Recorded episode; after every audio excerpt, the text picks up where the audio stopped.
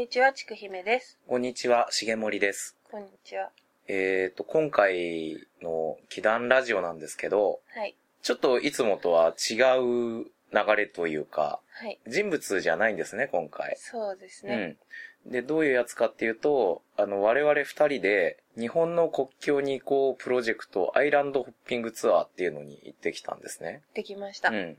で、これはどういうやつかっていうと、あのー内閣府とうん。JTB がなんかこうやってるプロジェクトで、で、えこれってどういうのかっていうと、えっ、と、平成29年に、あの、有人国境離島法っていうのが制定されたことに伴って、割と過疎化してるいろんな離島、その魅力って主に結構日本の国境に多い島々ーのうん。魅力っていうのを、まあ、難しいことじゃなくて、若い人たちとか、あと一般の人たちにもっと深く知ってもらおうみたいなことを念頭に置いたプロジェクトっていうことで。えで、一般の人の中から、何人でしたっけ？ちょっと待ってね、これね、ー最初募集では50人っていう。50人、話50人の、あの、一般募集と30人の業界関係者で、計80人、約80人で出発っていうことになって、うん。で、応募は700、大体700通応募があったっていう。そうなんですね。うん。この、で、一般向けに募集してたんですけど、うんあの、これなんで知ったかっていうと、うんまあ僕のパフォーマー仲間で、上丸さんっていうマジシャンの方がいましてね。うんで、その人とこう話をしてて、うんこういうツアーがあるよっていうのを聞いてたんですね。うん。で、ただこの募集要項の時に、あのーこう広く、なんかこの旅の内容を発信できる人みたいな感じで募集してたんで、で、まあ、一応なんだろうな、あれなんですよね。ホームページじゃなくて、えっと、ブログ、えっと、SNS、ん YouTube とか何か自分の発表ツールっていうのを、そう、ある人みたいな感じが、まあ、優先的にというあか、のそういう選ばれる感じだったんで、メディアっていうかにね。うん。うんただ、僕はまあ、しがない、ね、大道芸人と言いますか、パフォーマーなんで、しかも普段喋んないですから、うんあの、これは僕が応募しても、これは弱いなと思いまして、で、募集要項をよく読んだら、なんかその、同行者一人につき3人まで OK って書いてあったんで、じゃあなんかこれを、あの、発信できる人を巻き込んで、僕はその同行者としてついていけば、一緒にこの旅に行けるんじゃないかと思いまして思い浮かんだのが、やはりね、祈願ラジオを持っているちくひめさんだったわけですよ。ねまあとにかく、あの、人気ポッドキャストである祈願ラジオの名前を出せば、まあ僕が単独で応募するよりは、多少ね、この、インパクトというか、引っかかりやすくなるんじゃないかなと思って、やったら、これがまさに図に当たったと言いますか、受かったんですね。しかも、なんかプレゼンみたいな、一応自己 PR の文章を書かなきゃいけないんですけど、えそれがなんか、ね、思いつかなくて、え。うん。二日前くらいまでやってなかったら、うん。かかしげさんが書いてきて、ああ、そうそうなんかゴリゴリに押してある。嘘は一個も書いてないんだけど、ものすごい積極的にゴリゴリに経歴とか押してあって。ああ、そう、こういうね、応募のやつは多分、ね、あのもう、ちょっと森に持ったぐらいの、そあの、積極的なアピールをした方がいいなと思って、で、僕自身の文章は、自分自身のことはそんなこと書けないんですけど、人のだとこれ書けるんですね。う。私も人のだと書けるんですけどね。なんで、まあ、その文章を送ったら、受かったと、よかった。ええいう感じなんですねそう。うん。あ、よくある、なんか、姉の勧めで、姉が勝手に履歴書を 覚えああ、そう、だから そう、よく芸能人で、そうそう芸能人がなんかその知り合いが送ったら受かったって多分そういうことなんでしょうね。うん自分じゃなんか書けないようなことを他人の目だからなんかもう、なんだろうね。ある意味無責任に書けるから、なんか、おっていうね。一応ね、だからそのプレゼンの文章を、これをこのまま書いたらいいんじゃないって送られてきたやつに、あ、もっと思った。さらに盛りましたからね。うんそんなんでね、なんで、えっと、行けることになって、そしたら先ほど言ってた、ね、重森さんのその知り合いの人も受かって、あ、そうそうそう、その上丸さんってマジシャンの方もね、受かって、で、まあまあ、あのー参加者の中に知り合いがね、まあ自分含めてうん3人いて、いて、なかなか心強い旅になりましたね。うん。そんな感じでね、まあ、あの、11月の6日に名古屋の小牧空港から、そう。専用の FD、何でしたっけあれ。えっ、と、これが略称が、富士ドリームエアラインですね。エアラインズか。のチャーター機で、うん。あの決断式みたいっていうのをやって、うん。それで行ったんですけど、うん。決断式っていうのとかの名前がいかにもっぽいなって思いながら、面白いなって思いながら。ね、なんか、まあ、内閣府のお偉いさんが来てうん話したりとかね。死ぬまでに行きたい世界の絶景っていうのを代表作の志保さんっていう、えっ、と、ライターさん、その人が一応推しというかメインに今回の旅行のその人と一緒に行くみたいなテーマだったんですけど、うんの方のその話とか、うん。あとはそのカメラマンの人の紹介とか、まあそんなような、そうですね。その要は色ごとに、まあ、んその緑と青と、えっ、と、うん何色でしたっけ？赤。赤うんの3班に分かれてて、赤が結局、えーメディアとか本当に業界関係者、うん緑が写真関係者で、青が今回募集でっそうね。ていうような説明があって、うんっていうね。そう。ただ、やっぱりなんか、あお役所だなっていう感じの硬い雰囲気はありましたけどね、まあね、最初。最初はね。うん。で、まあそんな感じで、えっ、と、ね、小牧空港から一路、対馬山猫空港に。行くはずだったんですけど、なんか、あの、重森さんが、こう、チェックインできない。いや、チェックインはできたんですよなんか。チェックイン、重森さん自体は、こう、入っていくんだけど、なんかちょっと、荷物が真っ黒になってるんですけど、って言われて。うん。これは説明するとですね、あの、僕がね、預けようとしたカバンっていうのは、見た目普通のバッグなんですけどね、むちゃくちゃ重いんですよ。みんな、え、これ手荷物でいいんじゃないですかとか結構何回か言われてて、でも持つとあってみんななって。そう、20キロぐらいあったんですね。で、中身は何かっていうとね、全部小銭だったんですよね。で、あのーその僕前日まで静岡市内で行われてた、あのー大道芸ワールドカップ in 静岡っていうイベントに、まあ、5日間、前夜祭も含めて5日間参加してて、でしたねで、まあそこで稼いだ 小銭がね、うんまあ山のようにあるわけですよ。小銭って言っても、だから、かなりの金額が全部小銭っていう。まあだから、うん十万円分の小銭が小銭っね。ていう。そう。しかも100円とかじゃないのもある小銭っていう。そう、だからもう1円から500円までもう雑多に混じった小銭が、うんまあ本当はね、あのー送るなり、あの、銀行に預けるなりしたかったんですけど、小牧空港朝8時半集合なんで、前日から、あの、そういうことをやる暇がなかったというかね。どう見積もっても無理だったんですよね。うん。で、まあ、小銭だけ宅急便で送るっていう手もあるんですけど、送っちゃいけないしね。うん。で、お金を、お金を出して送るっていうのになんかもうすごい抵抗感があるんで。あと、なんか静岡の銀行って、うん。芸人禁止なんでしああ、なんかここ数年ね、あの、その、大道芸ワールドカップってすごいでかいイベントなんで、もう、あの、皆さんが思い描いてるような、こあの、投げ銭の額じゃないんですよ。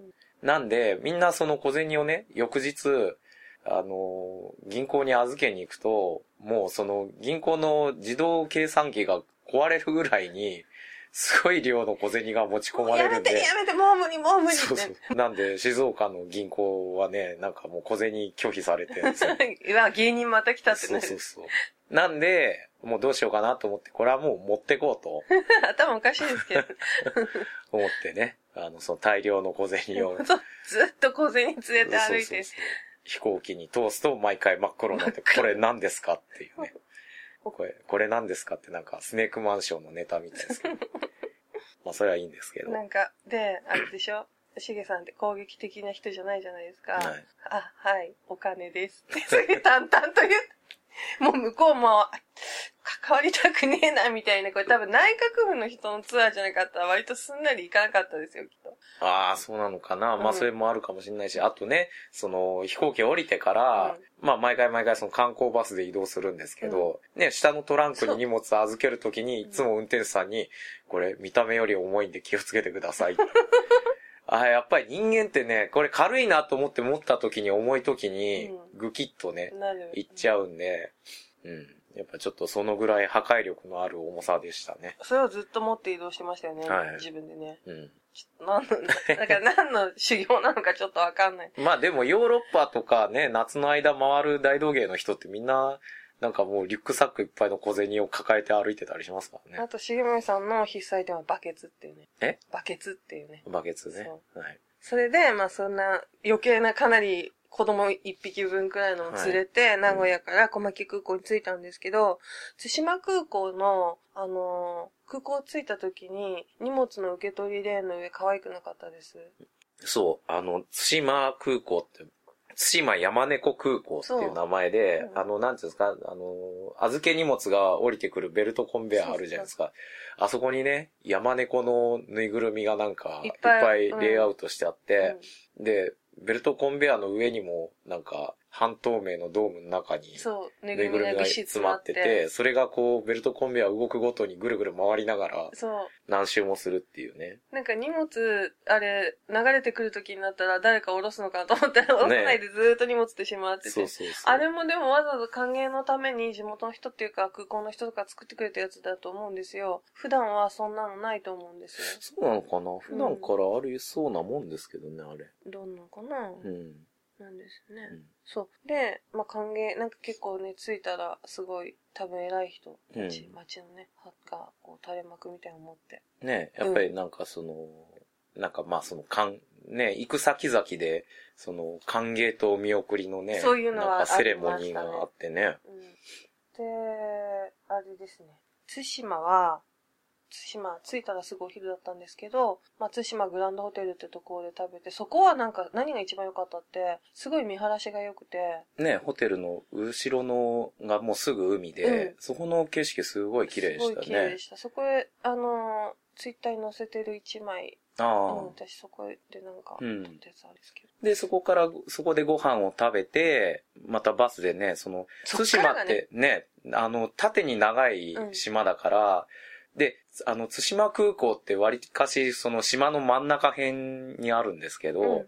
そっからまず、一番北の端うん。までバスで行って、そこで、あの、韓国展望所って、あの、韓国寄りのところ、韓国まで、えー47キロでしたっけ、約、ぐらいの地点のところで、うん、うん。晴れてればもしかしたらプサンが見えるかもしれないってそうそうそうそういう、そういう展望所のところに連れて行っまで行って、うんまあバスで2時間ぐらいですかね、行って、で行くんですけど、そのあい中のね、うんあの、バスガイド、そう、ね、えっ、と、名字忘れちゃったな。えー、あっちゃんあっちゃんって呼んでって言ってた。そうそう、なんとかあつこさんなんですけど、ね、まあこの人、喋り達者でしたね。うん。なんか、まあ、もう実際一旦お仕事定年してからなんで、60いくつって言ってたかしら。うんまあ可愛らしい、うんね、お母さんというか、うん私のことあっちゃんって呼んでね、みたいな。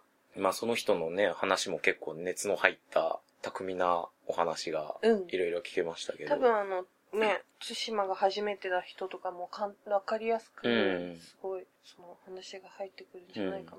これ大丈夫？私声腫れてる？なんか。まあ僕もそう。まあもうちょっとあんまそういうこと気にせんと進めてこで、なんか、その時にね、聞聞いて私も初めて知ったのが、う。はい。あのー、現行の時に、青森に、対馬の、うん。あのー人たちが、対馬とか、あと、壱岐に住んでる人たちに逃げ惑って、うん。現行ってあるじゃないですか、うん蒙古集落。はい。その時に、あのーとりあえず海に船出したんだけど、うんもうあたふた船出したから、航海不能みたいになっうて、ん。もう潮に乗って流されるしかなくなった状態になった船も結構あって、うん結局それで青森に流れ着いたって話をそう。ねそこまで流れ着いたってね。で、それで、あのー故郷を懐かしむのに、対馬姓を名乗ってる人が青森にはかなりいるってう。いうん風に聞いて、で、それで誰が有名人だと思いますかって言った時に、うん。自分がやっぱりもう真っ先に太宰治って思いついたから、なんか、やったねってねえ、太宰治本名、対馬修二でしたっけ？修二うんうん。っていう気持ち悪い 自慢。うん あとはなんか、あの、神話なんですけど、うんこれは、あの、結構本当に対馬の神話って微妙に大和神話とリンクしてたりしてなかったりして、で、神社の数っていうのがものすごい多いんですね。うん。その、国土のに比例したら近くの九州の他の場所より、うん。ものすごいたくさんの数の神社があるっていう、いくつだったっけな？結構あるんですよ。70いくつ？ああ、うん、130社であって。うんすごくないですか、それって？ねこの狭い中に。で、結構、その、神社も、もともと神社って、あの、なんていう、ぶ仏閣？うん。仏閣のあの、仏教の建築って、やっぱり、建築様式を豪華にすることによって、こう、神道をつ増やそうみたいな目的っていうのも結構あったりして、それに対して元々が岩倉って言って岩が置いてあるだけで、そこに神様が下ろしたり、そこで儀式するっていうのが神道の、うん。あのーもう古来の元々のやつだったんですけど、その後にやっぱり神社のあの鳥居とかっていうのは、うん仏閣に対抗して、ああいう形式っていうのが対抗でもないんですけどね。まあ、釣り合いが取るようにできていくんですけど、うんでも注目するべきなのが、今回は行かなかったんですけど、対馬の神社の中に、まだその、なんていうの、プリミティブな頃の岩倉だけを信仰してて、うん。拝殿っていうのをそんなに置いてない神社があって、うんえっと、うん雨の拓津玉神社っていうの？うん。うん、そこは、本当に社殿のない岩倉の祭壇うん。っていうところで、そこはすごい行ってみたかったんだけど、うん今回は行かなかったんですね。で、今回、まあ、行った神社で外せない神社っていうか、まあ、神社行ったのはそこだけなんですけど、ね、和田摘神社っていうね、あれはすごい良かったよね。よかったですね。あのーね、海に面した、なんつうんですかね、潮が引いてる時に、うんあ、じゃあの、海に面して鳥居が3つ三つね、あの、こう並んでて、で、潮が満ちてくると、鳥がまあ隠れるっていうか、そう、あの、広島の、厳島神社。うんうん。みたいな感じでね、うん僕らが行った時まだ潮が満ちてなかったんで、干上がってたんで、うん。まあ歩こうと思えば歩けるぐらいのね。そう。そう。でもまあ、ちょうどね、あの、日暮れになる前の時間帯に行ってね、うんここがまあ、あの、諸星大二郎の漫画に出てきそうな、雰囲気、なんかね、やっぱりねその時間帯っていうのも良かったんだね。あの、昔は道路が通ってなくて、そこの神社に行くのも船で行ってたっていうね、うん。うん、とこですけど、まあやっぱりなんだろうな、なんか、こっちのっていうか、内地の方の、なんかその整備された、ね、神社、まあ神神社としてちゃんとね、あの、神殿とか、そういうのもちゃんとあるんですけど、なんかやっぱちょっとこう雰囲気が違いましたよね。うん。なんか、三本足の鳥居とかがあって、うん。そこにまあ、イソラ神を祀ってたりするんですけど、うん。そのイソラ神の神格っていうのも少し、あの、古事記とか、その、なんていう、本、本、本島というか、こっち寄りの神話と違ったりして、えっ、と、もともとでは、イソラ神は、あの、安住氏の祖神っていう風に日本神話ではされてるんですけど、対馬伝承だと、豊玉姫の娘っていう風にされてたりとか、うん。そういうのも面白かったり、あと、あの、こう、占い、うん亀甲占いをやった後シャーマンが、うん。っていう場所があったり、奥に行くに従って、雰囲気がさっきも言ったように、諸星大二郎っぽくなってって言って、で、こう、竜のような姿をした大きく絡み合った松とか、うん。そういうの結構奥に行くに従ってあって、うん。一番突き当たりのところが、結局さっきも言ったように岩倉の跡があって、だからその神社がそこになる前から、その聖地であったこと、うん。で、まあその、だからそっちに行くに従ってシャーマニズムのその占いの後っていうのもあったように、手前側のその鳥居っていうのはまあもちろん、うんね、それよりももっとちょっと奥まったところに、うん。こう岩倉があって、うんで本殿とされててみたいな。って言ってたのがなんか、向こうでは神社を建てるのを、その、シャーマンの人にどこの場所がいいかって聞いたりしてたみたいな。だからすごく混じり合ってたっていうことがあるのかなと思って、すごくここは多分、ここだけでも一箇所押さえて絶対、い島に行くんだったら行ったら楽しうん。い神社だと思います。ねうん歴史とか神社とか興味ある人はぜひ行った方がいいですね。ですね。あとは、あのー次の日かなでそあ、その日、でもその日の夜の、ちょっと、すすいません、なんか、祈願ラジオなんで、いつも結局どんどんそういう歴史寄りの話ばっかりになっちゃうんですけど、うんちゃんとこう、PR としては、ご飯の話とかもした方がいいのかな。その日の夜はだって、あの、忘れられない椎茸と。そう。で、その後ね、あのーまあその後ろのね、エボシ、あ、そうです、そこ、そこ。え、エボエボシだっけ そこ忘れたその後ね、あの、エボシ岳展望台っていうところに行って、ちょうど日が沈むところをね、私もお腹痛いしか記憶してない。見たりね。うんで、まあ移動して、あちょっと待ってください。ここだけちゃんと喋んないとダメじゃないですか。え、何？ここはだから、あの、すごいいい、烏帽子だけ展望台って、きあの、なんていうの？もう雲の上みたいな感じで、360度パノラマで島々が見渡せるみたいなうんところだったんですよね。で、そうそうそこに私たち結構バスが遅くなっちゃって夕方に着いて、うん。そしたら、その韓国の展望台、韓国が見える、最初に行った韓国展望所では見えなかったんだけど、うん夕方だったんですよ。烏帽子岳の方で韓国が見えたんですよね、あのうん明かりが。あ、そうそうう。ん。ね、あのーやっぱり明かり光ってるとねう、ん遠くのものも見えるんで、だから、その最初のね、あの、韓国展望場では、もう、あいにくとね、うん向こう側が、プサンの街が見えなかったんですけそど、ここから見えてたのはプサンじゃないけど、えっ、と、どこだっけ？まあ、近くの。うんただ、まあその、みね、光ってて、うん確かに見えました。そうそう。ただ、本当なんかみんなすごい喜んでて。うん。だからやっぱりね、ああいうところ行くと、ああ、すごいね、近いんだなって思いますね。うん隣の国だなって思います思いね。ますね。国、隣の国っていうかもう、隣の県ぐらいのうん。感覚ですよね。きっだからと、対馬の人にとっちゃ。うん。うん。だって、一番安い時で、片道あー2000円で遊びに行ってたって言ってましたよね。なんか、割引とか全部使う。うん。普通に行くと1万1円万ぐらいつっ円くらいだってて言ってて。たけど。ね、だから、ちょっとご飯食べに行くっていう感じで、観光っていうかね、言ってた。行くっていう感覚で、韓国行くっていうぐらいの感じだっつってましたもんね。うん。そうそういった時に、でも思ったのは、対馬ってうん結構緑豊かな、こう、い言ってはいけないけど、まあ田舎うん。じゃないですか。でも、そっからすぐ行ったら大都会のプサンでしょ？うん。そう考えると多分、他に出にくい対馬の人にとっては、ものすごい流行のものとかも買いやすいし、うん。すごい近い都会なのかなってう思う。ん。うんだって全然九州に出るより、そうそう出た方が楽っつってましたもんね。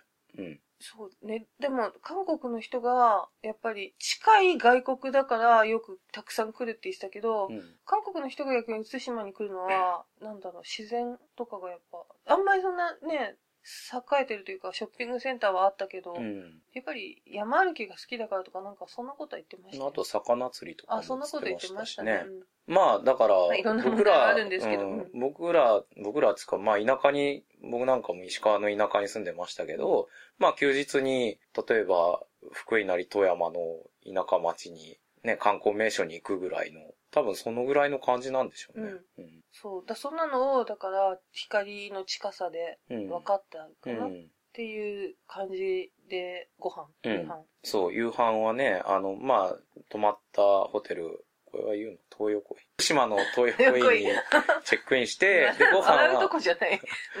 で、近くの、えっ、と、料島本っていう料島亭。本ね、あの、行って、こう、大広間でね、うん。なんか本当にもう、ザ、接待旅行っていう感じのね、うん。なんかね、あの、もう大広間に、こう、いろんなねう、ん。食、食事がザーッと並んでるような、ね、しゅ、あの、昔の、なんていうの、ああいうの、集団旅行じゃないや。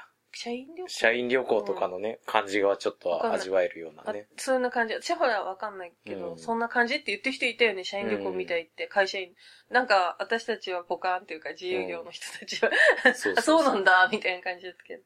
うん。まあ、あ、あの、あれですよ、東宝の、ね、社長シリーズとかで、はい、はい。森重久彌が社長で、三木のり平がパッと行きましょうみたいなあれだっけ、ね。タコなんだっけ？ん？タコ。タコ？この間さ、見せられたやつあったじゃないですか。ああ、あの、東映で作ってたやつね。そ温泉スポン芸者とか、そう。温泉ミミズ芸者とか。あれ、あれみたいだった。ああ、そう、だから、あの時は、その、あの時代っていうのは、それこそ、その、会社とかでね、うんあの、団体旅行華やかなりし頃のね、あの、題材にした映画なんで。うんまあ、だから、そんな感じの宴会でしたね。そう。で、なんかあの、イカのたたきの実演とかをうんしてくれたりとか。イカ王子っていうね、なんか PR する人が観光物産の人がやってましたけど、で、そこで出てきたのが、バスの中でも結構 PR してくれてたんですけど、うん。椎茸がうん。肉厚の、ね、すごいでっかい肉厚のね、で、今までは、あの、津島で取れたやつも大分県椎茸と偽って大分で出荷されてたって言ってたら、うん。大分の人が気悪くしてて、なんか、いや、大分の普通の椎茸も美味しいけどな、とか言って、言って、その、でも、津島のものも美味しいなって言いながら食べてましたけど。ね、だから対馬も、あの、これから、あの、椎茸で売ってこうみたいなそうなんです。結局その友人国境離島法っていうのの効果が何かっていうと、うんその、産地うをん結局きちんとというか、うん対馬で取れたものは対馬として出荷するっていう。うん。うん、そういうことらしいですよ。うん。だからこれからは本当に対馬ブランドとして、うん。割とちょっと悔しかったんでしょ？きっと大分から出ていくのが。うんうん大分に買い取られていくっていうね。うんだからそんなこと言ってて、まあ、ちょっとここくらいで、であれですよね。だからなんていうのかな。地元の人がすごくみんないろいろ手を変え品を変え頑張って PR してくれるっていう感じを受けて、で、地元の人ともっと話がしたくなって、うん。でも、この観光のプログラムだと、やっぱり決められたところを回るしかないってことに気づき始めた一団がいて、うん。で、彼らは、まあもう、私はもうこの旅行に行く前から、ちょっとずっと体調がもう、参加、もう夜とかの飲飲むとかも普段すごいするのに、もうそれもできなかったから私体調悪かったんですけど、うん。そうじゃない人たちはみんなね、スナッねクに、そう、んあの、繰り出してスナックにね、ね行ったり行ってたりとかしてましたね。うん。まあそんな感じでいろんな、結構夜はみんな自由にうん、それぞれの活動、うん。結局持ってる自分のメディアに沿うような取材ということをしたいんでしょう。うん。私はもうそう思うんですけど、うんをやってて。で、まあ、次は2日目かな。そう、二日目は、我々はね、あの、その一番最初に、その3班に分かれてて、で、まあ他の班のことは僕らあんまりよく知らないんですけど、我々はね、あの、その対馬の街歩きというか、うん。要は対馬藩の、えー藩主、うん。対馬宗家うん。の、えっ、と、お墓うん。見に行ったりしたんですよね。うんで、その城下町の伊豆原っていうところのね、町を歩いて、あれでも朝気持ちよくなかったですか？結構、朝早く、うん。なんか、緑豊かでさ、あ、そうだった。あんまり僕覚えが。情緒をどこに置いてきた？まあ、あの、普通に気持ちのいい朝だったな、ぐらいの感じでしたけど。あ、そそう。で、えっと、金石城跡う。うん。だったり、あと、万象院っていうう。ん。そのね、あの、対馬藩主、宗家の墓所があるうん。お寺があってね。うん。いや、ここもね、あの、なんつうんか、こう、苔むした感じがね、うん。すごい、あの、水木しげるの描く、精密に描かれた背景みたいでね。みたいみたい。ううんん。で、竹やぶが結構あるんですけど、そうそうそうそれがまたほら、水木しげるって竹やぶ結構よく出てくる。間からさ、面白い顔がひょいって出てきそうな。そうそうそう。ねで、なんか階段の感じとかね、うんすごい綺麗な石段というかね。で、やっぱりなんかその、純日本風っていうより、やっぱりなんとなくこう、半島風の衣装が混じってる感じでね、これなかなか良かったですね。なんか石の一つ一つが切り方が大きい気がする。う。うんん。いや、それで、その間から木が、こう、木とか緑とかが積極的に生えてるから、なんか、やっぱ自然と一体化した感じの、うん。うん。どうしました？あ、いやいや、続けて。うん、感じで。あとはそこ、あ一応、万象院っていうのはお墓あるんですけど、うんその、お墓が初代から順にどんどん大きくなっていくっていう。だから結局その、対馬藩っていうのは、うん。その、朝鮮半島との貿易で財を成してたんで、で、あれなんですよね、あの、最初、最初っていうか、要は、秀吉の朝鮮出兵の時に、一旦その国交がなくなって、で、それまでもその交易でこう、潤ってたところが、ここがなくなったことで、うん一旦ね、もう、あの、財政的にかなり落ち込んで、で、それをこう、いろんなね、うん。策を持って、あの、それこそ国交を回復するのにあたって、その、朝鮮出兵の時に、うん。その、朝鮮側の墓を荒らしたっうん。ていうんで、まずそれを朝鮮王朝の方が怒ってると。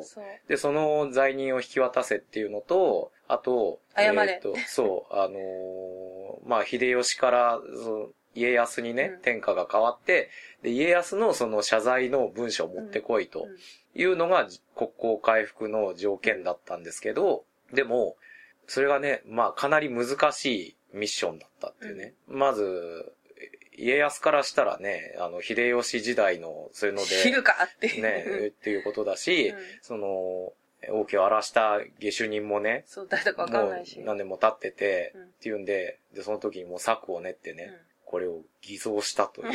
そこで偽造したそ。う。偽の国書を作った。うん。でも、あのーこれ、ね、ガイドさんも言ってましたけど、やっぱりその、一番の、その、日本と朝鮮半島とのね、交流にあたって対馬っていうのはもうなくてはないところだから、だから地方って言ってるけど、まあ当時はね、あの、中央集権国家っていうよりも、まあ合衆国みたいな感じでしたから、やっぱりそこで一手にその、貿易というかね、外交になってたうん対馬の人間はもうそこに関してはスペシャリストだから、ね、あのーもう国書を作って、偽造して、うんそれでこう回復したっていう。でもそれがね、後々バレるんですよね。家光時代かなんかに。で、あれ何事件つってまあバレて、ただそれで、その、家光の前で、なんつうんですかね、あの、お調べがあったんですけど、結果でも、許されて。そう、あの、結局その外交に関しては、ね、対馬が一番詳しいし、通じてるんで、もうそこは不問にすると。ね、あともう任せるみたいなね。うん結構でもこれって大変なことですよね。うん。なんで一応、すごく感謝するっていう形で、うん。徳川家の代々の位牌っていうのを、ね、ねその万象院っていうところにかざかお安置するっていうこと、うん。私がすごい、ちょっとこ面白いなというか、興味深く聞いてたのは、あのー秀吉に無理やり生かされて、うん。対馬は本当に韓国とずっとううまいこと外交をやってね、あすごい韓国とうまいことやってたのに、うんそこで先陣切って、うん。朝鮮に攻め入るうん。ことをやってくれって秀吉に言われたのをすごい恨んでて、みたいな流れがあって、行きたくないのに的なうん。ことがあって、で、まあ、こう、家康うん。時代になって、まあ、ミッション送ってみたいな流れだけ聞いてると、うんやっぱりその秀吉には迷惑被ったけど、うんその後の時代またうまいこと言ってみたいに聞こえるんだけど、結局家紋が秀吉の家紋、秀吉の橋場家の家紋うん。になってるじゃないですか。橋場の、ちょっとこれは、だから対馬の、えっ、ー、と、何でしたっけ？あそこ。霧じゃなくて、霧ですね。霧、霧？霧な、何の霧だっけ？対馬の霧だっていう風に言って、うん秀吉の家紋って、まあ、霧なんですけど、それを言ってるのになんで秀吉の家紋っていうのを対馬家の家紋として設定したのかうん。っていうのを疑問だなと思ってたんだけど、うんその後にも墓を見た時に、結局初代のお嫁さんっていうのが小西マリア。で、小西行長のうん。娘。で、小西行長は朝鮮出兵するにあたって、自分のほら、なんていうの隕石関係っていうのを結ばなきゃいけないとか、結びつきっていうのに自分の娘を送り込んだみたいなこと言ってて、だから、で、秀吉関係の人がまだぐちゃぐちゃぐちゃって多分内部には相当いて、で、表向きはその、関係ないですよってことになってるけど、立てる形で家紋っていうのは、橋場の家紋使ってんのかなとか、うん、相当数やっぱり、その、秀吉型の西軍の武士が紛れ込んでて、小西行長は早く死んでるけど、その家臣たちとかがいっぱいいたから、あの辺ってやっぱり、うん。うん、西軍寄りの武士がいたんだろうなって思いましたね、あのううん。そのうん。感じ。まあだし、あれですよね。やっぱりその、なんか、現場の人間じゃないけど、うんやっぱその一番その、実際に接してるのを知ってる人間がやってることと、うん。その、上の方というかね、なんかその、いろいろこう、理念だって観念だったりだけで、命令を下すところのねう、ん。なんか今後の違いっていうのはね、うん。いろいろ、いつの時代も一緒なんだなっていう感じはしますよね。そう、なんかそれがまあ、大きく割とね、かん、う。うんん、いろんな、今回の旅全体に通してそういう、いろんなのを見て思ったりとかもしたり。で、まあ、お昼食べて食、べて、で、なんか、そのまま空港、で、そこから種子島お。昼食べて種子島に移動なんですね。でね、ただ種子島降りてね、え、これどう、どうする？どう、いい、雨降ってたからさう、ん。そう、種子島着いたんですけど、これはね、雨だったんですね。種子島が一番晴れたら絶対いいじゃないですか。そうなんですけどね。で、そのオープニングセレモニーっていうのが空港であったんですけど、うん。これがね、あれですよね。あの、火縄銃火縄銃のねとか。、実演、5丁のね、うん。うん。5丁でやったって、あれ最初初めて火縄銃の実演でうん鉄砲の音聞いたんですけど、うん。えらい音しますね。ビクってなる。バーン歓迎セレモニーなのうにん銃口向けられるって、なかなかない経験。ねこっちだから空砲なんだけど、うんバンバン銃口こっち向いてますから。え。ねえ。でも、あんな火縄銃の、あんなでかい音するっていうのをね、やっぱ実物聞いてみて思うんですけど、うん。あんな音するんじゃね、あの、必殺シリーズで、あの、中村克夫演じる三代松っていう人うが竹製の鉄砲で暗殺するんですけど、そんなの暗殺になんないだろうっていうぐらいのね、もう、パヒョンって感じ。ですね、撃ったら人が全然出てくるっていうね、うん。感じでしたけど、あれはでも結構ね、あの雨の中だったんで、かわいそうだなっていうのはあったけど、まあ他にね、着ぐるみで出てきてくれた人とかね。ねでもき着ぐるみもなんか、蝶のゆるキャラというか、うん、ちょっと、な、なんだっけ、名前忘れちゃったけど。うんまあ、いろんな島のいろんなゆるキャラ見たから、それはそれで楽しかったですよね。うんで、その後、またバスに乗り込んで、種子島開発総合センター鉄砲館っていうところにこ移動したんですねこ。こ一人で私が熱くなってたところ。うん。まあ、要はここはその種子島のいろんなもんがある資料館ですよね。そう、なんか民族からうん鉄砲、もう鉄砲はさすがに何丁もありましたよね。ね何丁ちか？何十丁。何十丁。うん。いや、だし、なんか、あんだけこう、ね、鉄砲並んでんの見て、あの、僕はあんまり今までそのね、火縄銃とか興味なかったんですけど、うんあの、結構日本刀とか、日本刀じゃなくてもいいか、うん他の武器とかもそうだけど、うん結構その装飾とかうん、形とかね、いろいろやっぱり個性があって、いいですよね、ねいいですよねっていうか、ちょっとハマりません？私武器すごい好きで、なんかトルコに、うん。うん。今、あの、一昨年じゃなくてもっとずっとずっと昔にトルコに行った時に、軍事博物館っていうのに行ったんですけど、もう世界中の、日本のもあるんですけど、うんもう黎明期からの、うん斧ぐらいのレベルからの武器がもう全部バーってあって、うん。全部武器。うん。だから、ファンタジーで使うような、うん本当にこんなので戦ってたんだみたいなのとかあって。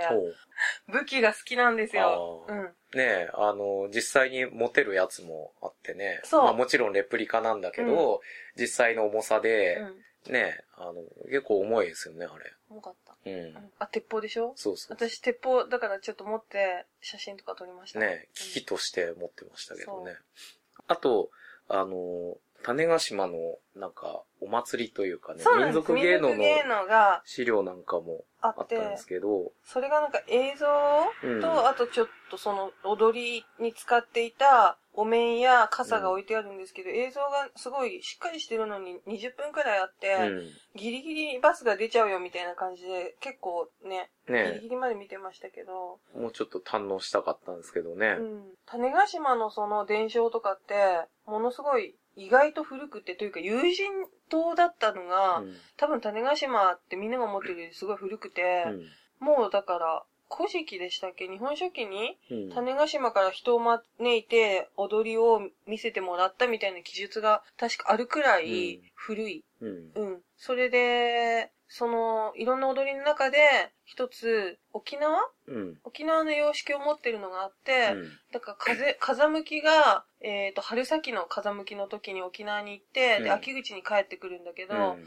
その、まあ仕事しに行って、うん。その時に沖縄でいろんな文化や踊りっていうのを習って帰ってきて、うん。それを伝えたりとかっていうのとか、それとはもう全く関係なくて、ただちょっとやっぱり、あのー、ゲンタ、ゲン、ゲンタ踊りでしたっけ？なんかそういうのがあったんですけど、それが多分すごく印象に残ったあ、源太郎踊り。ゲンタロ踊りうん。が多分不明かなんかになってるじゃないですか、うんその。えっとね、ここに、その、写真でね、うん。源太郎踊りの説明があるんですけど、中種子島町町山崎。町山崎っていうのか。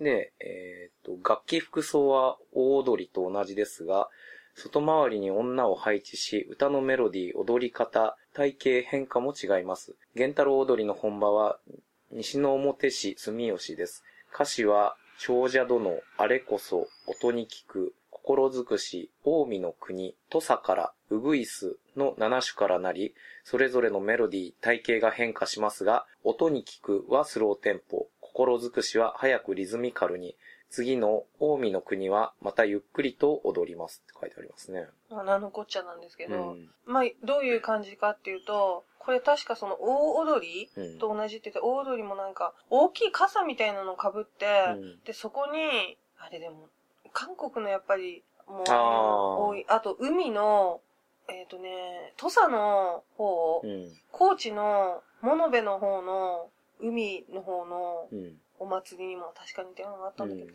最近そっちから離れちゃってるから全然。うんで、種子島大踊りっていうのは、太鼓踊りのように多数で踊る踊りを大踊りと言います。うん太鼓を胸で吊るして両鉢で打つのを掛け打ち太鼓と言い、百姓踊りの系統です、うんやっぱりなんかその韓国系のね、そんな感じだった。うん感じですねうんまあ芸能のこのぐらいにしとく。まだまだ先に進まなあかんかな。まあ、だそんな感じで、うん結構ね、そう。ただもうちょっと、あの資料館、ねえ、もうちょっとね、ゆっくり見たかったですね。えっ。と、種子島市がね、うん。じゃあ鉄砲でないしたら鉄砲とかをみんな PR で写真とか撮ったらいいのに、いそういうやつは全部その種子島市の私物で、種子島市はそれだけは撮影禁止とかにしてて、ねえ。何点かいいものがあるんだけど、それは全部種子島市が撮影禁止にしてるんだよね。あ、種子島市っていうのは、種子島の、ううん種子島家が所有してる。そう。種子島さんね。うん。うんねえ、あれ、あれもっと広めた方が、なんかもっとメリットありそうな気するんですけそうどね。。みんなそう言いながら、なんかこう、むしろ種子島さんのネームバリ落ちるんじゃんっていうね、言う見てましたけど。うん。で、そこを後にして、うんあ、そうか、結局だから、本当はその後、なんかその夕焼けが美しいサンセットライン牧川っていうところに行く予定だったんですけど、けど、雨が降ってて、まあそういうのが見れないっていうんで、どうしたんだっけ？えっ、と、夫婦岩ああ、そう。うん。まあ、夫婦岩っていうのは日本全国にね、うんなんか、ちょっと大きさの違う岩が並んであると大体夫婦岩って言われるようなね。でもなぜかここの夫婦は女の人が大きい。うん。なんかそれ、角隠しの部分も大きさに含まれてるからっていう。ああ、なんかそこの伝承もなんかあったけど、なんだっけ。近くの海に住んでた夫婦がう、ん。津波に飲み込まれて、海に飲み込まれた次の日かなんかに二つの岩が出現したっていう。うんみんなに愛される夫婦だったからっていうような話だった。うん。で、ここ、結構、ホテル良くなかった？ああ、移動してね、えっ、と、ホテルが、こん、あの、なんだっけ、ホテルが、岩崎コスモリゾート、ホテルコスモリゾートっていう、あの、次の日に行く、種子島宇宙センターのうん。ほぼ近くにあうん。るホテルなんですけど、ね、あの、建物の色がショッキングピンクっていうね。うん。あの、いや、着いた時は分かんなかったんですけど、翌朝になって、こう見たらね、うわ、ここ、なんかすごいサンダーバード秘密基地感があるなっていう。うん。プールがあって、で、海岸に面してて、で、近くに、あの、洞窟じゃないんだけど、洞窟っぽく見える、ね、あの、んうんうん。景色があったりとか、ヤシが立っていや、そう、やりしやしの木、重要。ねなんか、ツイッターで、サンダーバード秘密基地感あるって、こう上げたら、すごい年代上の人が偉い反応してましたけど、そうなんだ。普段全然なんか、何の反応もない人がいいねしてたりしてましたけど。なんかあそこ、ホテル、夜プール泳げたらしいんですけど夏とか行ったらすごい気持ちよかったな。ああ、やっぱこっちの方は、全般的に回ったとこそうですけど、夏ねですね、うんやっぱり。夏ですね。で、そこから、ね、種子島といえばやっぱり種子島宇宙センターですよ。次の日ね。うん。うん。に移動して、うん。どうでした？いやー、だからやっぱその、遠目にね、まず、この打ち上げ台、今使ってるところを見て、やっぱね、かなりこの基地感がありましたね。基地感って知ってるっていう意味じゃなくって秘、密基地とかの。そうそうそうそそうですね。なんかあの、大きさ？う。うん。とかが、そんなに思ってたよりその、基地の大きさがそんなに大きくないうんかった。ね、ロケットも、あ、意外とこんなもんみたいなうん。感じだし、あと、その、なんつうの？管制塔っていうかね、もちろん今は使ってないんで、うん。まあ外から誰もいないところを見るだけなんですけど、割となんか、え、こんな狭い感じのところでやってんだっていうね。なんか、職員室くらいの広さでしたよねえ、で、なんか機械も、なんとなくね、こう、ロケット管制室とかっていうとなんかこう、ハリウッド映画とかのイメージで、なんか本当になんかもうこの対策基地みたいな感じのイメージがあったんですけど、これかなり小さいモニターのパソコンとか使ってますよね。うん。だから、あの、シンゴジラっぽかったっつうか、うんうん。ね、なんかこう、普通の部屋に割割と普通のコンピューターがあってみたいな感じでしたね。うん、あれが印象に残りましたね。なんか、打ち上げた後に、うん。浜辺に結局バラバラって落ちたロケットの破片が展示してあって、お疲れ様感が。そうそうそう。なんかね、結構傷というか穴が開いてたりそう開いてたね。りして。なんか誰かがすごいガンダムっぽいみたいな。うんなんかバルカン砲で撃たれたたいな。ってた言ってた。うん。でもやっぱりね、なんか、あの、宇宙、宇宙観というか、やっぱ子供の時にね、なんとなくこう、宇宙に対する憧れって持ったりするじゃないですか。宇宙飛行士とかね。なんか、つくばにあるんですね。ああ。国際宇宙センター。はいはいはい。そこ結構行ってて、うん。なんで、うん、今回も。で、うん結構宇宙カレーとか。宇宙食買ってましたよ、私。うん。ねなんか結構、いろんな宇宙食。で、なんか宇宙食でダメな食材っていうんで、そう、なんか3択クイズ。そえ、なんだと、だ、なんだっけ ?1 が納豆、2がラーメう。ン、うん。3が、何でしたっけ？なんだっけ？やす、生野菜？生野菜だっけかな？ん。かそんな感じ。で言ってて、これダメなのが納豆なんですよね。うん。ね。ねあの、糸がもう無重力空間でどこに飛ぶかそう、迷わかんないから。それで、まあ精密機械にね、うんなんか、で、毛利さんかなんかが納豆を宇宙で食べたいっつって申請したけど、却下されたっつってましたねダメで。す。はい。言ってましたね。で、その日は、えっ、と、あ、その日もさ、結構門倉岬。門岬。巌流島ごっこ。違う、それは、あれ、こっち。ああ、そっかうん。あ、だからこの門辺は。倉岬って、あのーほら、行っただけ、なんかほら、鉄砲伝来したとこ。ああ。上から見たとこ。うん。で、まあこの日も結構雨だったんで、予定が変更になって、行かれるはずだった、うんその、宝満神社っていう、玉頼姫かな？うん。うん、を祀ってる神社なんですけど、そこはね、キャンセルしキャンセルて。して、で、まあ、その分市場に、ああ、そうですね。うん、地元の市場に行って、で、まあその前に、あの、門倉岬って、うん要はポルトガル船がついて、あの、鉄砲伝来したと言ってるね。うん、とこをちょっと見て、うん。っていう感じでしたね。で、まあホテルで、大和ホテル、温泉ホテルっていうとこご飯食べたんですけど、うん。ここの面白かったのが、まあ物販。ねえ、うんなんか、かなりの時間が止まってる感が。やばかったミニモニ携帯電話とか、うん。あとセーラームーン実写版の、うん。だから、あれですよね、えーっと、大悟と結婚した、ああ、北川、北川景子ちゃん、北川京子？京子景子、うん、の、だから写真がバッチリ入ったセーラームグッズとか、ねえ。あと、ななんだろあとなんかね、木彫りの、う。なんか変な、変な木彫りの人形が結構、そう、木彫りの人形がなんか置いてあって、で、木彫りのなんか、西部劇のガンマンとか、いつの時代に作ったんだよっていう感じのね。でもさ、そのなんか、焼くすぎで作っちゃうんですよね、それをね。うなんか、ん。ね結構、1メートルぐらいの大きさの木彫りのガンマンが3万2千何本で売ってましたけど。そう、これやったー持って帰ろうってなるかなってちょっと。あと、なんか、孫に孫孫癒されるって書いてある木のプレート。うん。で、薬杉7000年の誇りって書いてあるんだけど、うん。だから薬杉にそれ書いてあるだけのやつとか、うん。なんかね、面白い売る気が全然あるのかないのかわかんないけど、うんそういう感じのが印象に残りましたね。うんだからなんかそういうちょっと B 級感が好きな人は面白いから行ってみるといいかもしれない。ね。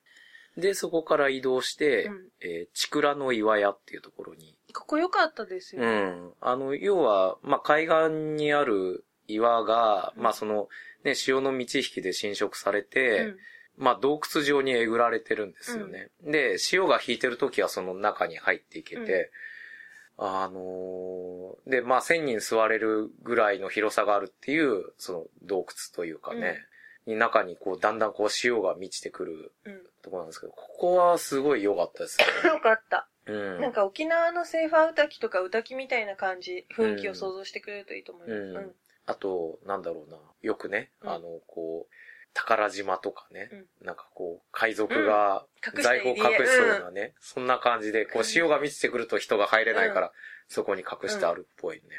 こはやっぱは迫力あったっていうか、で、重森さんは、その、冒頭の上丸さんと二人で巌流島ごっこして、チャンバラやってましたよね。ああ、あの、そう、そここに行った時だけちょっと雨小雨になってね、あの、こう、歩ける感じだったんで、で、しかも、なんつうんですか、その、浜が濡れてて、あの、鏡状になって綺麗て、でね。反射して、そうそうそう。雲とかが。で、一瞬ちょっと紐さしましたよね。うん。うん。で、ここでね、巌流島ごっこっていうか、僕の頭の中ではね、あの、あ東映映画の魔界転生の千葉真一対尾形健のつもりでね、うん。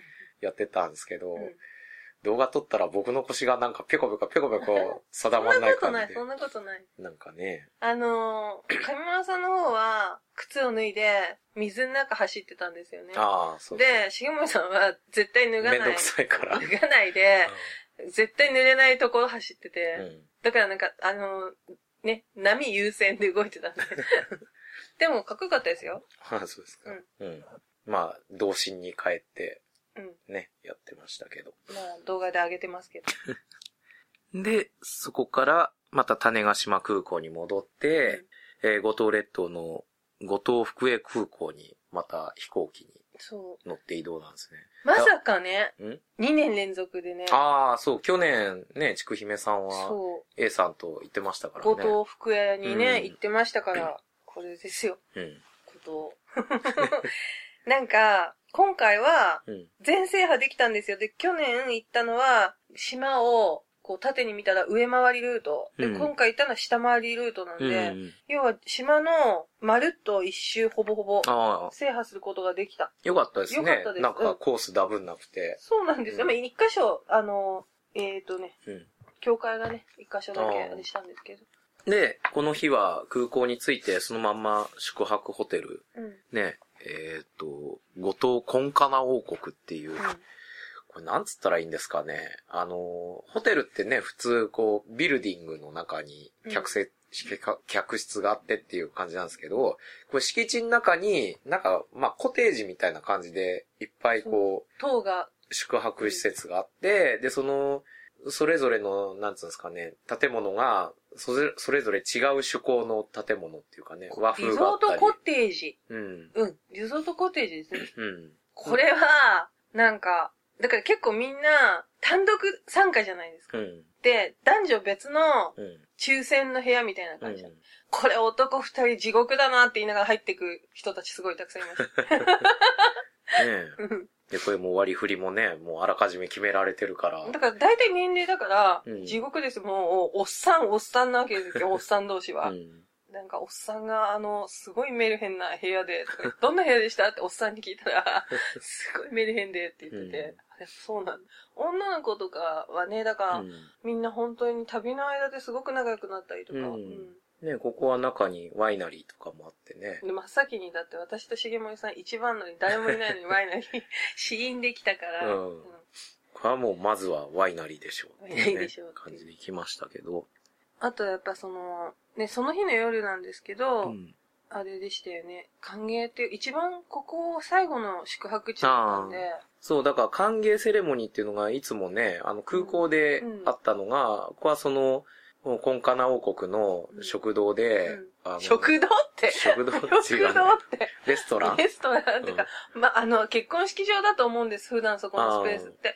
で、そこに、まあ、テーブルが、丸いほら、こういう、中央が回転する中華料理みたいな回転するのがついた丸い大きいテーブルがバーンって、何個も何個もあって、で、そこ私たち、その時、席、け一番前の席になっちゃって、なんとなくこう、今までの感じと違ってて、あ、これ多分キリシタン推しで書いちゃったからだなと思って、私あはー PR を。そう。で、そこのね、歓迎セレモニーっていうのが、うん。近くのね、近くのじゃないのかな。あの、教会の神父さんと、あと、シスターたちによるゴゴスペル。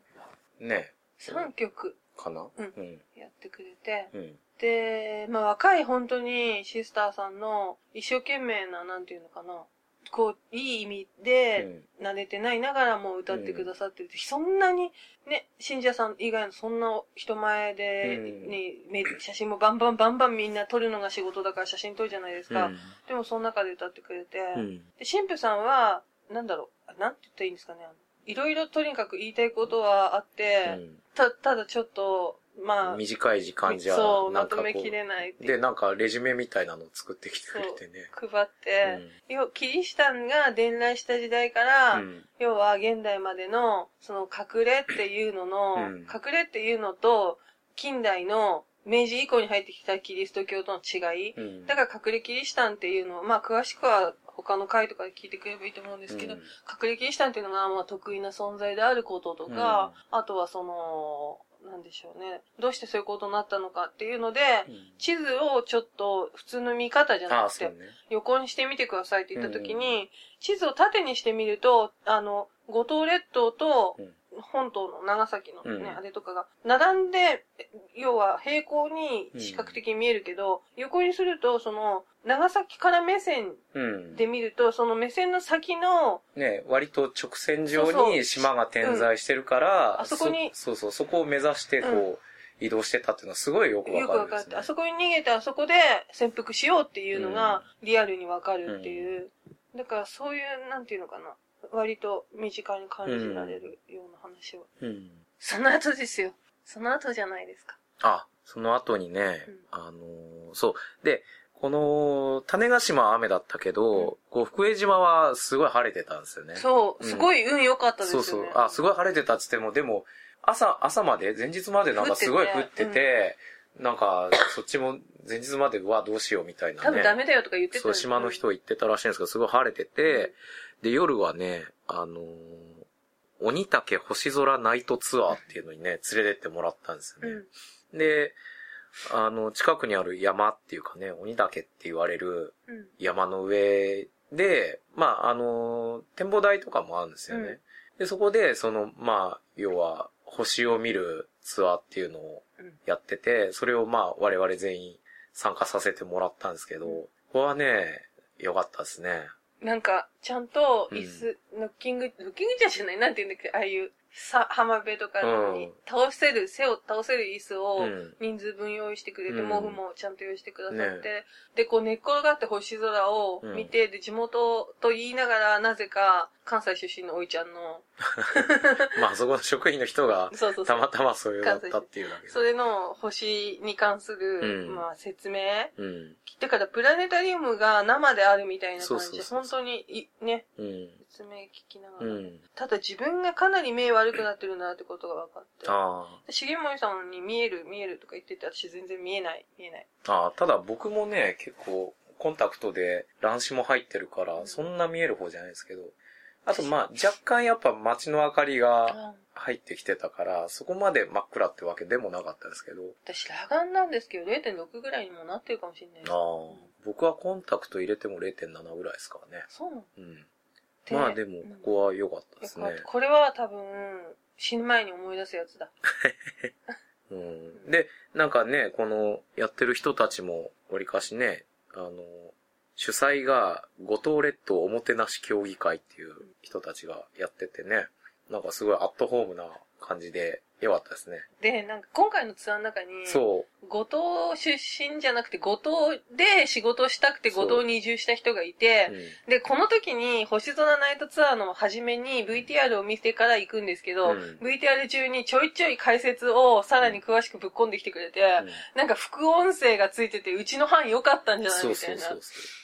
っていうか、普段この関係で仕事してるっていうか、活動してる人がそうそうそう。ツアーに混じってたっていう感じですからね。で、バスガイドさんとかも、おなんかもう落ち着かなくてしょうがないですよ、とか言って。そうみんな知り合いみたいうな。そそうそう言ってて。うんで、これが、で、その人は五島でだから、ね、うんさよならしましたよね、名古屋空港まで行かない。そうそうそう。はい。で、一夜明けて、次の日は、大瀬崎灯台展望台ってとこに行ったんですね。うん。あれ、重森さんもめちゃめちゃ気に入ってましたね。いやー、そこの風景いいですね。ねあのー、それこそね、あのー、よくね、サスペ、火曜サスペンスとかで、最後にね、あの、犯人が追い詰められる崖みたいな感じの。うん。まあ、大体それは、むしろ石川のあっちの近い方ですけどね。あーまあまあいろんな。で、これ、あれでしょ、あの、映画の悪人って映画で、うんうんうん。クライマックスうんここでロケしてたって言ってて、ねいやでもここの崖っぷりいい崖っぷりを。ねあの、その、東大まで降りると40分ぐらいかかるっていうんで、そこまで降りれなかったんですけど、いやー、ここは綺麗なね、本当に断崖絶壁って感じのところに灯台がポンとあってね。で、しかも、その展望台つか、あの、灯台と展望台はまたちょっと別なんですけど、うんその展望台の上から360度ね、うん。その、島の感じが見れて、これはいい、いい景色ですね。もうなんかいい景色ですね、みたいな、そんな、そんな幼稚な感想しか出ないんですけど。うんあれ、なんかずっとあそこでお弁当とか食べたくなうる感じ。ん。あ、そうだ、東屋とかあったからピクニックにいいんじゃないですかね。うん。その、ゆっくり回れうる時は。ん。で、そういうとこ回ったり、あうんと、と、芋地浦でいいの？意地浦なの？これ。えーと、芋地浦って言ってたよね。ちょっと検索。芋地浦。ねうんあ、ループ。これだ。芋地浦。芋地浦。芋地浦ルールド協会。うん。うん、っていうところに行って、えっ、と、ここは日本のルールドっていうふうに言われてて、うん。病気のね、うん治る、そこの水っていうのはもうの持って帰って飲めるんですけど、うん。容器が200円くらいで販売されてて、うん。それに入れて持って帰って飲めるんですけど、うん。そこの教会のね、マリア様、ルルドの泉のところに立ってるマリア様の下の石っていうのは、いろんな信者の人たちがいるから、いろんなところから、うん。自分のね、島の石だったりを持ってきて、うん、置いて作ったらしいんですけど、うん。なんか、見るからに不安定な感じなんですけど、もう指で一本押せば崩れちゃいますってうん言ってるんだけど、なぜか崩れないです。でも去年崩れたのは子供が押したからですって。いや、だから押しゃ崩れんだろうなと。うんだからなんか奇跡がまたね、あるようなね。まあうん地震が少ないのまあかなっまあそれていうのもあるんででしょうけどしょうけど、あそこはすごくいい雰囲気のところで。やっぱりね、あの、キリシタン関係の話になると、ちくひめさんの目が輝いてましたからね。うん。あのーそうなんですよ。今回、だから、去年、うん。キリシタン関連の、本当に、いろんな、いくつ行ったのかな？まあ、島の教会結構、うんバーって回って、で、ここは島の下側だったんですね。うんだから行かれなかった。でもう、うん去年 5, 5時間でタイムアウトだったから、帰りの船に乗んないと、帰る日に行ってたから、もうそれでも空港まで行って帰らなきゃいけなかったから、で、間に合わなくて、で、もう今回その、ここはもうルルド絶対この間行きたかったんだけど、うん行かれなかったから、でちょっと離れたところにあるんですよね。うんで、行けて、なんでそう、よかった。うん。うん。あとだからここは行けてよかったっつってました。行けてよかったって言って、なんかでもしずっと具合悪いのに、ゾンビみたいになってんのに、うんそのポイントだけ 起き上がって行って、で、その後、だって、イーさんと一緒に行ったことがあったんで、うん皆さんは多分初めてだったと思うんですけど、うんあそこの、どこだっけな、教会、一個だけ被ってたっていう。あ、えー、っと、道崎教会。うん。道崎教会の時、私、うんずっと海にいましたもんね、一人でね。ああ、そうですね。私はもう知ってるから。具合悪いっつって。うんいや、でもここもね、あのー中撮影禁止だったんですけど、それこそ、ね、あの、隠れキリシタンが、こう、愛用してたというかね、ロザリオとか天変者とかあったでしょ。うん。ね、あのーそれこそね、観音に模したうん。マリア観音だったり、そういうのがこう、並べてあって、で、やっぱり、なんつうんですかね、ああいう聖人とかを描いた絵っていうんですかね、なんかそういうのがね、あの、まあ、成人は成人でそういう絵を模してるんですけど、その周りに集ってる人がうん。ちょんまげだったりうんね、その日本風にね、ローカライズされてて、っていうのは面白かったですね。あとはあの教会の、ほら、神父さんのうん。ヒストリーが結構あったでしょ。あの、着てた服とか。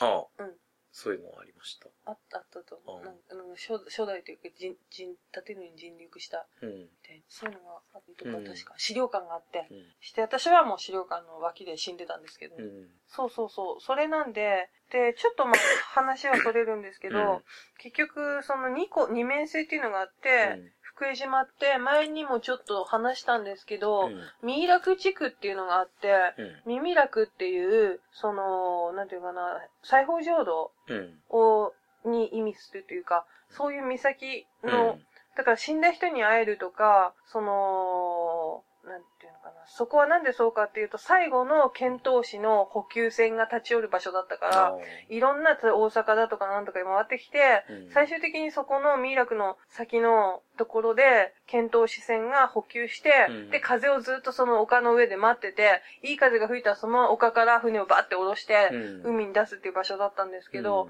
なんで、その、まあ、別れと出会いの場所、うん。うん。で、その先にあるものとしての裁縫浄土が設定されて、うんそこに行けば、懐かしい人に会えるみたいな、うんそういった信仰っていうのも持たれてて、うん。今回その面に関しては一切触れてないんですけど、あの、まあ、キリシタンの島だっていうような感じの。なんで、ね、そういった意味でも、やっぱり海の先にあるものっていうのは、うん。いろんなものを連想させるっていう、うん。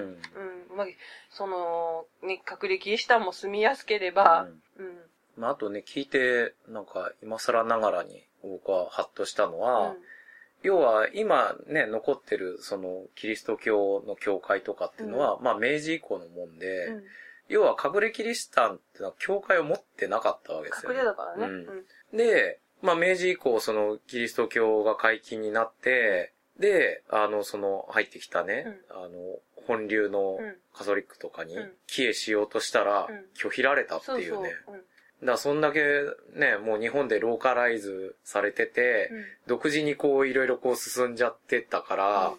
本流からしたらもう異端視されるっていうね、なんかその辺の切ない感じっつうんですかね。まあうんだし、あと、あの、歌うん。うん。自体が1500年代の入ってきた時のままの、だから戒律っていうか、おうん音階だったりとかもするんですよ。うん。で、それがほら、向こうだったらどんどん洗練されてって、うん変わってってるのが、そのままの会長で残ってたりして、うんだから変わってるって言うけど、案外その、オラ書とかはうん、当時と近い、な、なんていうのかな。だから面白いですよ。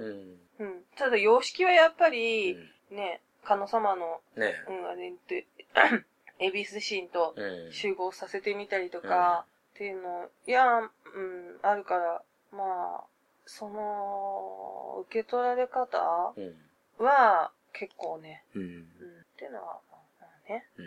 それ、それはなんかもっと掘り下げると、次のところでもそんな話してましたよね。あのーここもちょっと変更になって、急遽お寺に行ったじゃないですか、私たち。寺？うん。本当は石田城とか、なんか、そういうの見る予定だったんですけど、お寺の住職の、ああ、はいはいうんはい。娘さんかなんかがすごく説明してあ奥さん奥さん。うん。堂島教会のでも、ところのお昼ご飯も美味しかったですね。ああ、椿茶屋っていう。自分で焼いて食べうる。ん。なんか、ね、本当に、ロ、ロバタ焼きっつうああいうの、なんていうのなんか、いろりみたいなところでイラロバ、タ焼きなんか、ご飯、おにぎりをみんな独自に焼き始めて、醤油つけて、うん。美味しそうに焼けましたよね。ね。うん。あそこもね、いい感じでしたよ。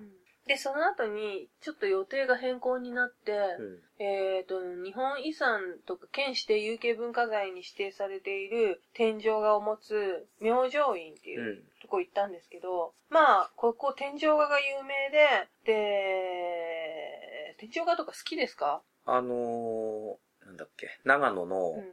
えっと、お布施、はい。栗で有名な。そう、ん栗で有名なお布施に、あの、北斎の天井が。あるんですよ。鳳凰かなんか書いたやつ。うんうんそれ見に行ったことありますね。えー明星院っていうのは、うん後藤家代々の祈願寺。現在の本堂は第28代清雲公でいいのかな？第28代清雲公が安永7年1778年に建立したもので、後藤最古の木造建築物。で、本土格子天井の花鳥の絵は異国の花鳥と思われる絵も多く、加納永徳の皇帝大坪玄能かな？の筆で描かれています。うん。だからなんかその、天井が格子状になってて、うんそこにこう一つずつ絵が描かれてるっていう。あの、丸いさ、うん。ね、よく、永平寺の天井みたいな感じ。ああ、永平寺。全然覚えないな、子供の時行ったんだけど。永平寺って禅宗じゃないですか。かっこよくないですか？あそこだって厳しいですよ。だって修学旅行で行ってもすげえ怒られるんですすもん。ごいこれ。で、そこはでも、それ天井画よりもやっぱその名物らしくて、その、お話を聞かせてくれる方が面白いこといっぱい言ってて、ね、住職の奥さんがね。住職の奥さんう私はやっぱ印象に残ったのは、その、キリシタンはもういいね。うん。隠れキリシタンってのはいないと、そんな、ほぼほぼ。で、その、明治以降に入ってきてるのはキリスト教だからって。で、隠れキリシタンっていうのはほぼほぼみんな、仏教じゃなくて、その神道になりましたに帰依したっつうかね。そう、明治に神仏分離した時にうん、神道派になったのがみんな隠れキリシタン。だから、ちょっと相談があるんですけどって来た人に、うん。あなた、もしかして昔は隠れの家って言ったらうん。そうなんですって、やっぱ神道の人に言うと、大体が後藤だと神道って言うと、うん。隠れの人が多いっていう話をしてた。うん。ねだからそれこそ、ねあの、カソリックにね、うん。編入というか、帰依できなかったから、うん。やっぱその神様っていう流れで、神道の方に流れたんじゃないかっつってましたよね。う。ん。うんでもまあ、それでも、まあ守ってる人は、だから、ううんん、もう今も隠れっていうのは言いますけど、その感じで、一応その、ね、全部回りましたよね。うん。で、それで、まあまた空港に戻って、うんそっから名古屋に戻って解散っていう、そう。で、お約束の、これ中何が入ってるんですか？小銭です。毎回毎回ね。そうそう、毎回毎回ね。でも極力ね、あの、小銭を使うようにして、あのーで、食事はもちろんね、あのー用意してくれたのなんですけど、アルコールとかはね、うん自分たち払いなんですよね。で、毎回毎回ホテルのね、あのー会計の時にじゃらじゃらじゃらじゃら、なんかこう、パチンパチンって100円ずつ置いて。そう100円ずつ置いて、あの、ごめんなさい、細かいんですけどいいですか？って1枚2枚みたいな感じで、本当に時そばかみたいな。本当に細かい。途中で自分で数えててもよくわかんなくなるんですよ。ね。そうね、やってて、うん私はそれでお土産で、推しの椿猫のあの、後藤のゆるキャラですね。うんあれすごい可愛いから好きなんうですよね。ん。ぬいぐるみ買ってましたぬいね。ぐるみ買ってましたね。で、ね、名古屋空港で、うん茨城帰るにはもう間に合わないんで、名古屋で後泊して、うん。そこで倒れるっていう。なんか、だからずっとね体調悪かあったの、特に最終日体調うん。悪そうでね。だからもう結局、その後もみんなで、うん名古屋で打ち上げとか、うん。誘われたんですけどね、うんもうちょっと、あまりにも体調悪そうだったんで。でね、その後ご飯食べようかって言ってたんですけど、全然ご飯食べられる状態でもなかったですからね、ちくひめさん。寒い寒いってう感じ、ん。まあ、最終的にはそういうオチがつくっていうね。そうう。んうんまあでも、旅全体通して楽しかったですね。楽しかったですね。うんなんか、特にここが良かったとかありますか？僕はね、やっぱりね、和田摘神社が良かったあです、ね。私も良かった。うん。じゃあ3つまでいい？和田摘神社と、場所じゃなくてもなんかこれ美味しかったとか、あこの体験良かったとかあったら。みんななんか最後のそのマニアックな物販があったうんホテルで温泉入ってましたよね。時間なかったのに。いや、温泉は入っ入ってたてない。入ってた。男の人たち温泉入りに行ってた。温泉ホテルだから。あと温泉今回あったんですけど、うんそれも具合悪いから私入れ。ダメですよだ。そういうとこでね、いろいろこう、チャンスを逃してるのが、そう。ぽいっちゃぽいですけどぽ。いっちゃぽいよね。何ぽいって。まあ、ぽいっちゃぽいですね。何ですか？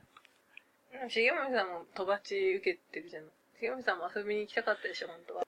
遊びに行くつか、だからその、まあ、その、なんていうんですか、スナック行った人たち、うん。あのー、そういう温度取ってた人は、もう常にやっぱりそういう地元のスナックとか行って、そういうところの話を聞くっていうのが好きな人らしくて、うんやっぱね、今どっちかっていうと僕はやっぱりそういう交流の方が好きですから、で、今回やっぱりね、なんかこう、こう接待旅行感っていうかね、団体でやっぱり行動しなきゃいけないから、やっぱそういうのがね、ああ、もう団体行動、自分はダメなんだなっていうのを改めて思いましたね。なんかさ、あ、そこは、お互い、なんかそんな感じで、なんだろう。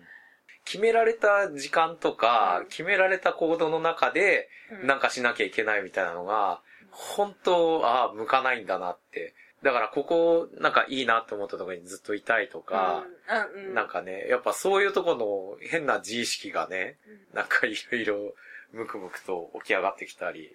なんかさ、あだから、海外ツアーとかのバスツアーみたいな、みたいっていうか、まず、まさにそんな感じだから、それだと思えば全然いろんんなとこをもう割り切って、うん。本当に行きたいところをその後チョイスしてもう一回個人旅行で行くっていうのね、うん。イメージで考えればいいんだと思うんだけど、やっぱり今回のその、趣旨。うん。PR をしてほしい、うん。発信してほしいというので、旅行というよりは、まあ、で、連れて行くのでという半ば仕事みたいな感じの、の趣旨としたら、やっぱりもうちょっと、うんなんていうのかな。み、みんな結構マニアックな人たちばっかりだったんだから、うんその一般的な観光コースとかじゃなくて、うんもっと地元で、例えばなんか特産物を作ってる人と触れ合ったりとかっていうのをやりたいってみんな言ってて、うん。私もそれはそうなんだろうなっていうふうに思いましたね。うんでやっぱもうちょっとディープなところを触れたかったっていうかね。別にあの、このお膳立てしてくれるのはこういう感じで全然いいんですけど、やっぱもうちょっとこの自由時間というかね、うんあったら、おのおの多分調べて興味のあるところで話聞いてきたりとかまあ、それはまあしょうがないっちゃしょうがないですけどうん。まあ、ただね、僕らは連れてってもらってる立場なんで、あんまりそういうこともね。うん、いいといいですけど思いますよ。うん。でもそれで、やっぱ参加していろいろ思うところがあったりね、あの、考えるっていうことが大事だと思いますんで。あとほら、これをう、ん。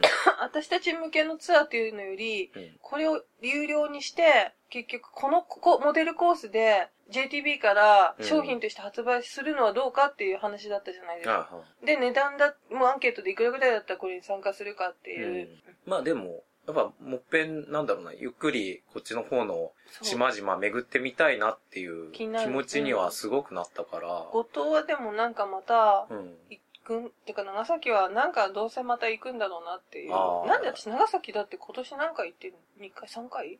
軍艦島？だってしげああ、さんはいはい。うん長崎ですね。行ったし、まあ上陸できなかったですけど、うんそう。来年もだってなんか行くんじゃない？そうなんですか？まあまあ、ライフワークですからね、ちくひめさん。全然違いますけどね。その話ずれちゃいましたけど、うん私はね、一番良かったのがやっぱ星空。ああ、うん次に良かったのは、うん。えー、なんだろう。星空だけじゃまあいいんじゃないですか。それはそれで。あとあれが良かった。せちくらの岩屋。ああ、うんそこもね。うん。あとは和田摘神社も。うん。まあそんな感じのそんな感じで旅でしたね。はいなんで、ね、それぞれの島のそれぞれのいいところとか、うんいっぱい。そう。だし、やっぱりその島行って思ったのは、話聞いて思ったら、やっぱそれぞれ、やっぱりその、海に面してるから、うん。やっぱその船での交流で、うん。その、単に陸続きの隣の集落とかそういうことじゃなくて、やっぱりその、そんだけ離れてるところとの交流があるってことは、やっぱりいろんなものがこう混じり合ってて、そこでまあいろんなものが生まれてきてるわけじゃないですか。うん。だからそういうのがね、やっぱ昔からあって、異文化っつうか違うものが混じり合って、その中でもちろん圧力もあるけど、うん。その中で新しいものも生まれるし、あの、だから全然違う、あの、津島のね、バスガイドさんなんかも言ってたけど、もう国が違えばさ、うん。違うもんは違うと。でも、その、なんだろうな、それが単に違うっていうだけでそこでスパッと切るんじゃなくて、違うものとして、え容認するというか、元から違うものとして考えて、うんその中でどう、いかに交流していくかみたいなのを、まあ、例えば津島の人間なんか昔からやってたっていうね。で、古文書っていうかそういうのにもすごいいろいろ書いてあって、うん。なんかそれって、もう今にも全然通じる話っていうかね。だからやっぱり、歴史に学ぶっつったら大げさですけど、昔の人が、こう、ね、経験から編み出した知恵っていうのは本当に馬鹿になんないなってうん。思うますね。うん。だし、あと、その、なんていうのかな。も、もの言わぬ、うん動きとか、うん。音とか、うん。そういう、なあの、芸能っていう面での、その中で伝えてきてることっていう、を文字にしちゃいけないし、音にできない思いみたいなことっていうのもあったりして、ううん。まあ、今回あんまりだからなんだろう、ちょっとね、サブカル寄りの方の掘り下げはできないかったですけど、うんうん。まあ、それはそれでいいんじゃないかなっていう。ううん 全然関係なく、ちょっと、ね、いつかね、うん。島のもっと掘り下げたうん。はい。話は。あなんで、えっ、と、今までもしげさんもありがとうございました。りがとうございました。はい。はい。では、聞いていただいてありがとうございます。よかったら、島に冬休み。夏休みの方がいい。まあったかい時期の方がいろいろ楽しいんじゃないですか。海入ったりもできるし。行ってみたらいいんじゃないですか。はい。はい。じゃあどうもありがとうございましたありがとう。ございました。